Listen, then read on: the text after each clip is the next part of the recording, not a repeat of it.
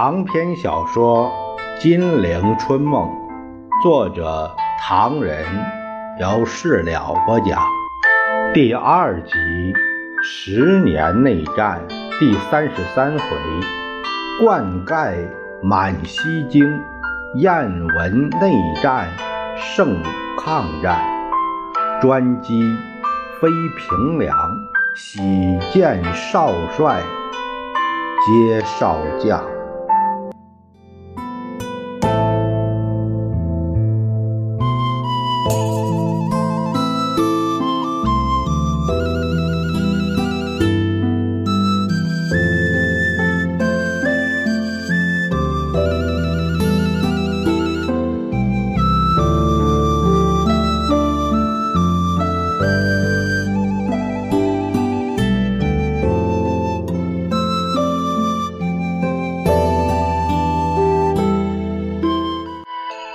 咱们书接上回，却说张学良大哭：“委员长，真的不能听听咱俩的忠告吗？”早说过了。蒋介石扭头就走：“你们要我停止剿匪去抗日，除非太阳从西边出来。”张杨两人满肚子委屈，好不愤慨。想整日的厮守着老蒋，却又不可能。原来蒋介石为了戒备，到达西安后，并不住在城里，远迢迢去临潼居住。临潼离西安五十市里，是著名的温泉区。当年杨贵妃侍儿扶起焦无力，正是在临潼的华清池。那地方位于骊山脚下，挨着始皇陵，气候宜人，山光景色也甚可观。蒋介石每天去西安骂过一阵，回到临潼，心中兀自没有好气儿，侍卫们都不敢吭一声大气儿。听寒鸦果噪，黑压压的，把天空遮了一大片。且说十二月十一日上午，华清池落叶萧萧，流泉潺潺，正静寂无聊间，忽的一辆车子开道，正面急冲冲下来一个人，就向蒋介石住处奔去。侍卫见是陈诚，也未阻拦。陈诚一见蒋介石，也来不及行礼如仪，紧张的报告。西安气氛不佳，不知道会有什么变化。不会吧？听说张杨二人不肯剿共，或有意图。他们敢？陈诚穿了厚厚的冬服，却是满头大汗，还是避一避的好。有什么可以避的？蒋介石皱眉：“他们绝对不敢。什么西北军、东北军，还不是同西安的乌鸦一样？”乌合之众，我的一万五千名著名的宪兵第三团已经开到这里，此外还有警察。张学良、杨虎城他们在西安并无一兵驻扎。如果要开进城里来，我的军队不一样，也可以开进来吗？我看还是小心点好。我决定今夜请咱俩到这里来吃晚饭。蒋介石沉思了一会儿，他们如果一个也不来，证明你所听到的的确有根据，我们也可以早做准备。蒋介石绕势彷徨，突的停止，向陈诚挥挥手：“你让侍从室取个电话，就说今天晚上，十二月十一日下午七点钟，我在临潼等他们吃饭，你去吧。”张学良接到通知，不知道这顿饭为了何事。同时听部下报告，老蒋专车已在准备动用，似乎有生火待发的迹象。这一来，使张学良着急万分。他只怕老蒋一回南京，抗战大事毫无进展，那中国前途不能想象。再三考虑，便在午后秘密。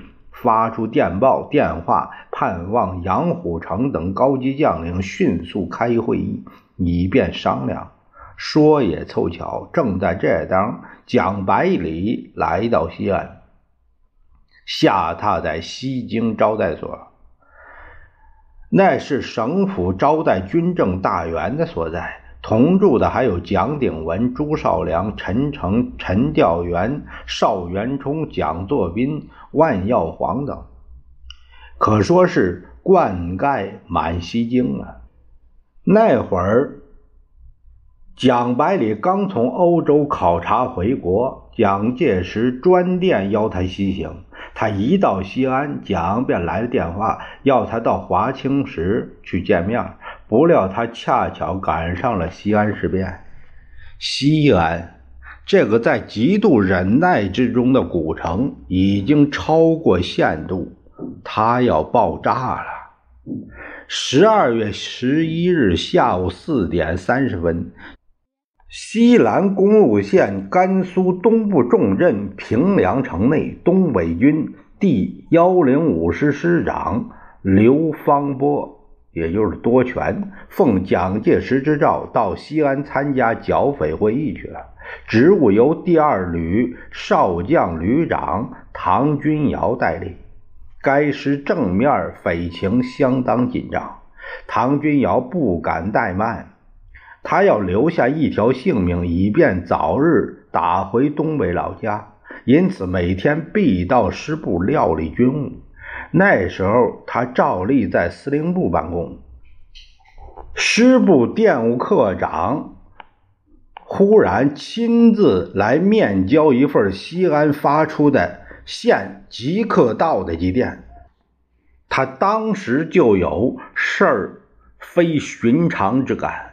因为习惯上送递电报者是传令兵的工作，当他微微感到诧异时，已撕开了电报的封套，打开一看，电文上寥寥五个字，却真的十分不寻常。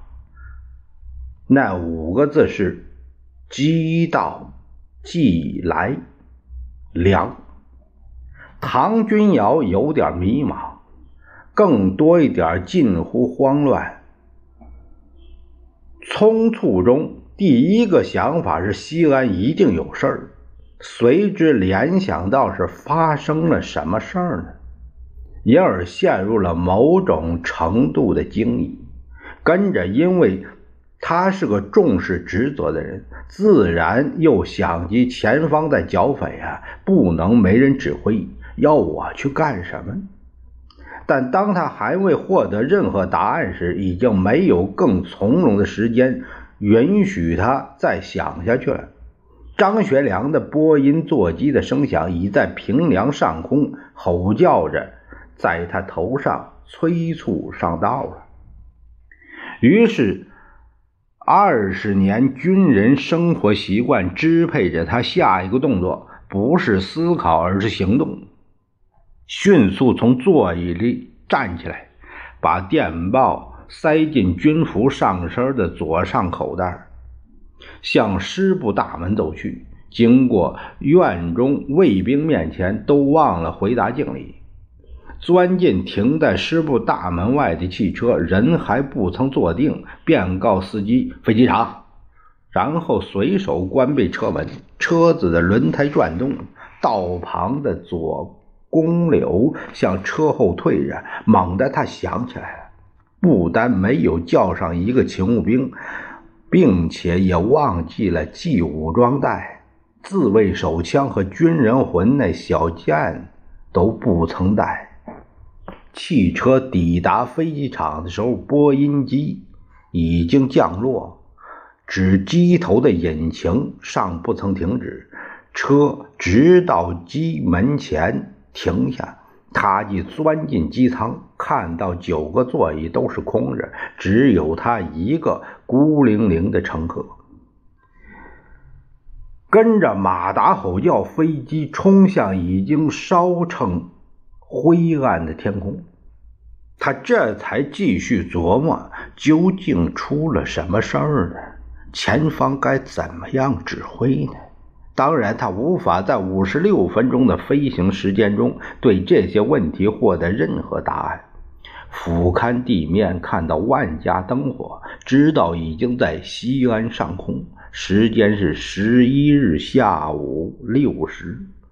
一下飞机就看到刘多全等候在那里。唐军尧问：“师长，出了什么事儿？”面色沉重的刘并不回答。上车，赶快上车。车中，他再问：“到底出生什么事儿？”刘仍然木然的先对司机说：“副司令公完。”然后才转过脸儿注视着唐。等副司令告诉你吧。随后，经过闹市时，车中是沉闷的寂静。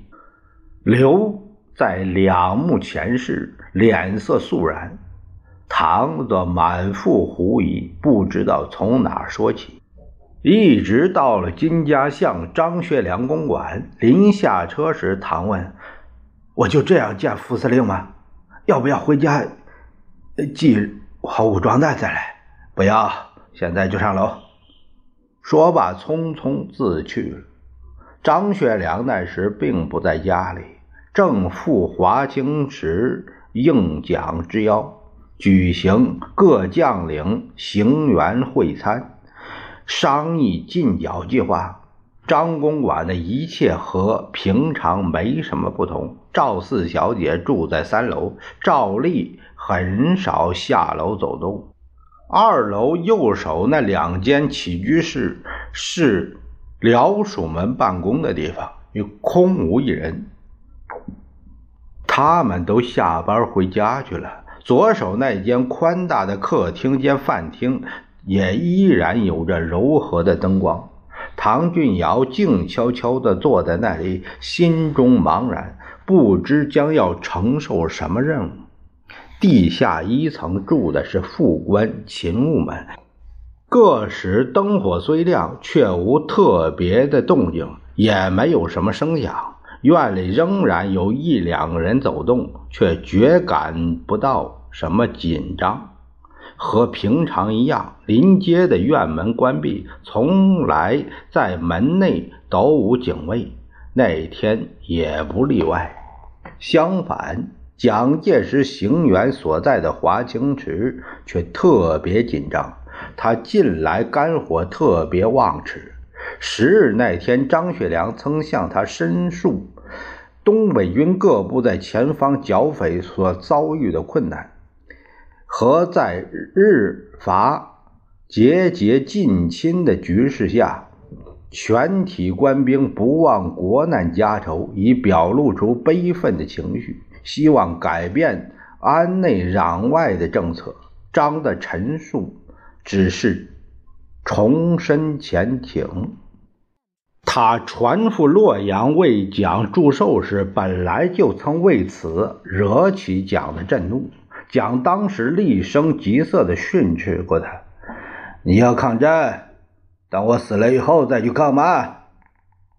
我是革命的，不服从我的就是反革命。”这样的训斥当然是使张学良非常难堪。可是就这一次，蒋更面红耳赤，怒不择词，一连串对张申斥痛骂了四五个小时。十一日，黎天才进夜，报告军中的情绪和希望。蒋即认为他。对剿匪方针表示怀疑，与汉卿昨日言如出一辙，遂又痛加戒斥，并训以“领袖就是你们的父母”的大道理。蒋介石那两天怒不可遏，似乎已陷入了半疯狂的状态。在这样不正常的心理状态下，对任何事、任何人都会怀疑，倒是很自然。据他自己在蒋委员长西安半月记中所追溯，十一日早起在院中散步，见骊山上有两人，向与对立者约十分钟，心颇异之。即会厅前望见西安至临潼道上有军用汽车多辆向东行进，其实已介于每日志士之间，未暇深究。讲这段记述，显然暗示西安方面对他有不利的布置。其实，截至。十三日止，临潼根本没有东北军和第十七路军驻守。华清池内部警卫是蒋介石自己随带的便衣卫士和卫兵，墙外民众池驻守的则是中央宪兵。如果说有东北军，则只有一个高射炮连在四周山地担任警卫。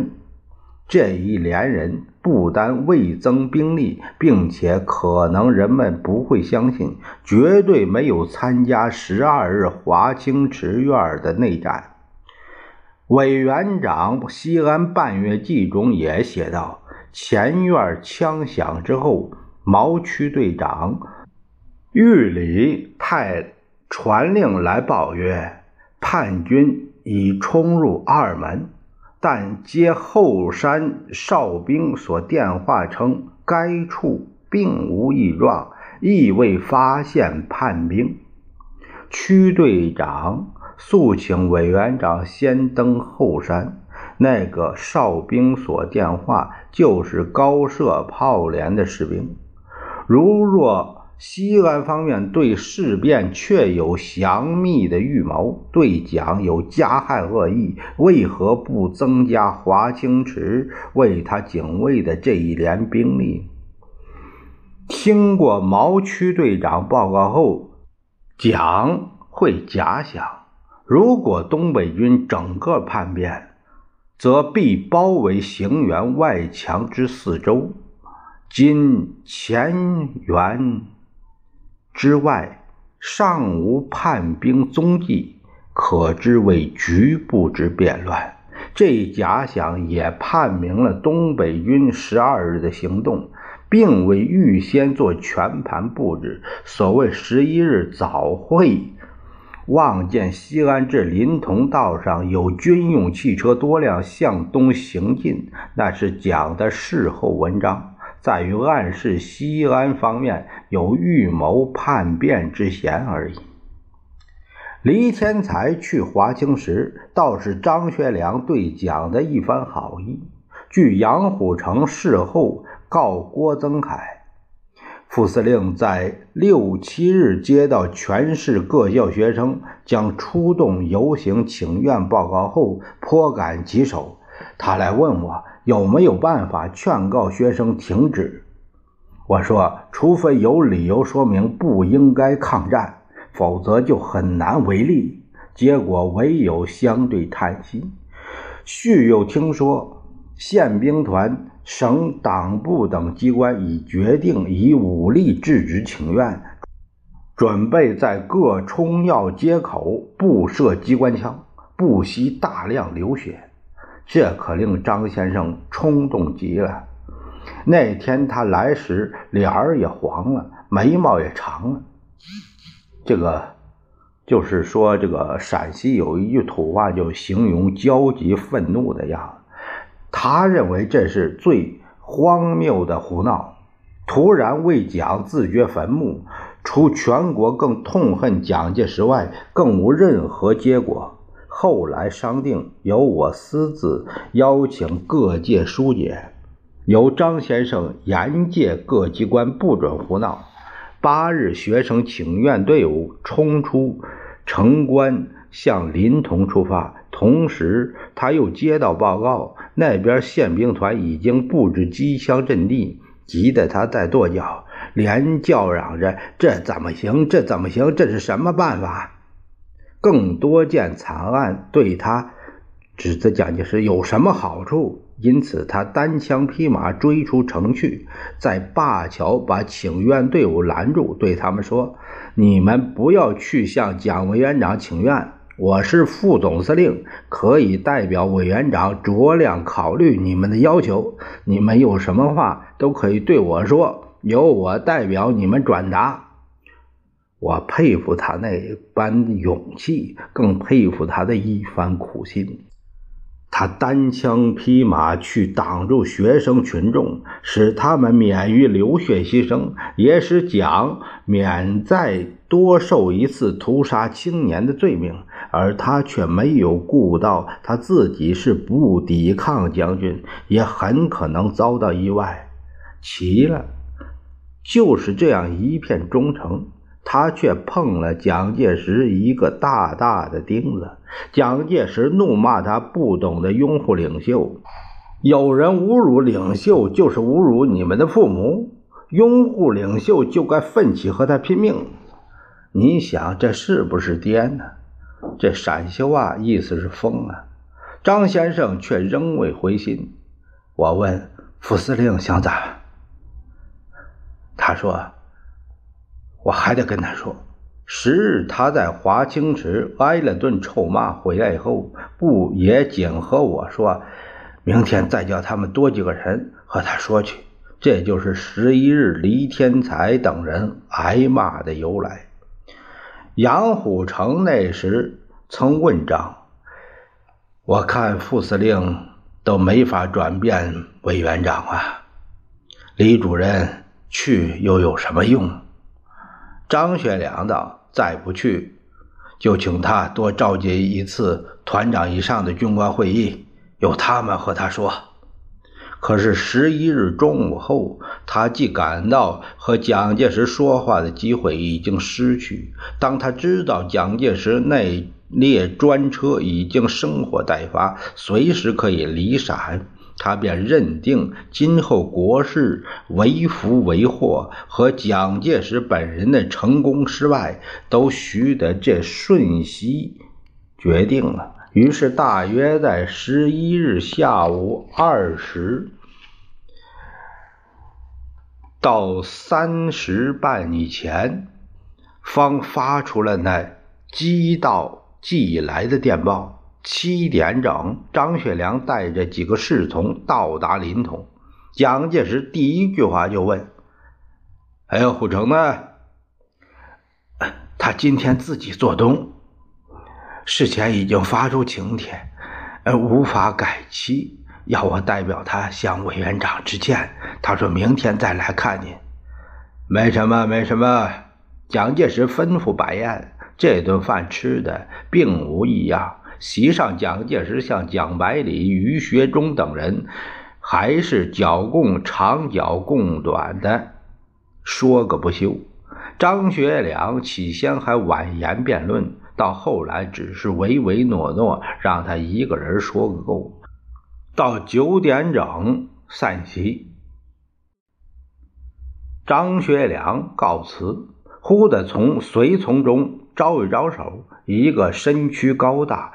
挂配着上校官阶的军官屈前敬礼。张学良向蒋介石说道：“他是上校营长孙明九，明天就去前线担任职务，希望委员长给他几句训话。”好，好，好。蒋介石端详一下孙明九，觉得此人气宇不凡，笑了笑：“孙营长，明天。”是你去剿匪吗？孙明九立正：“是的，委员长。”今年几岁了？蒋介石极力做出和蔼可亲的样子，笑眯眯的问道：“报告委员长，明九二十六岁。”“好，好，好，年轻人，好好干。”他倏地把脸一沉：“孙营长。”最近敌军剿匪经过情形，我听说在你们军队中有些不同看法，都跟我说说看。孙明九瞅了一眼张学良，侃侃而谈：“报告委员长，这件事是这样的，那是十一月二十一日，胡宗南将军损失不轻，事先胡将军那支装备最好的部队势如破竹，深入甘肃北部。”红军根本没有同他交手，只是有一些小接触。胡将军断定对方已经不堪一击，于是率军深入，一直追到河连湾，形势就变了。胡将军的军队被引进一个泥泞的山谷，天黑后空军不能轰炸，气候又冷，大概在零度以下。在这个时候，对方突然袭击，左右两翼刺刀冲锋，好几百人突入阵地，用手榴弹当棍棒使用。这一次的战斗结果，敌军猛烈进攻已经终结，步兵两旅、骑兵一团被解除武装，步枪、机关枪损失无算，而且有一营人投降对方。胡将军领头急退，将他几个星期以来拿到的地方，在一夜之间全部放弃。蒋介石对于第一军的挫败早已恨得牙痒痒的。听孙明九讲完之后，压住脾气追问：“我要问你的，这听说你们曾经在旁边冷笑，说这个战斗说明了剿灭共匪几乎不可能，这样打下去，不知道打到哪一年，日本鬼子也已经得寸进尺了，是吗？你们是这样的想法吗？”孙明九连忙答道：“报告文营长，明九没有听说过。明九明天就要上前线去了。”边说边行礼，准备辞去。这正是但求当面认得清，庶免有事捉错人。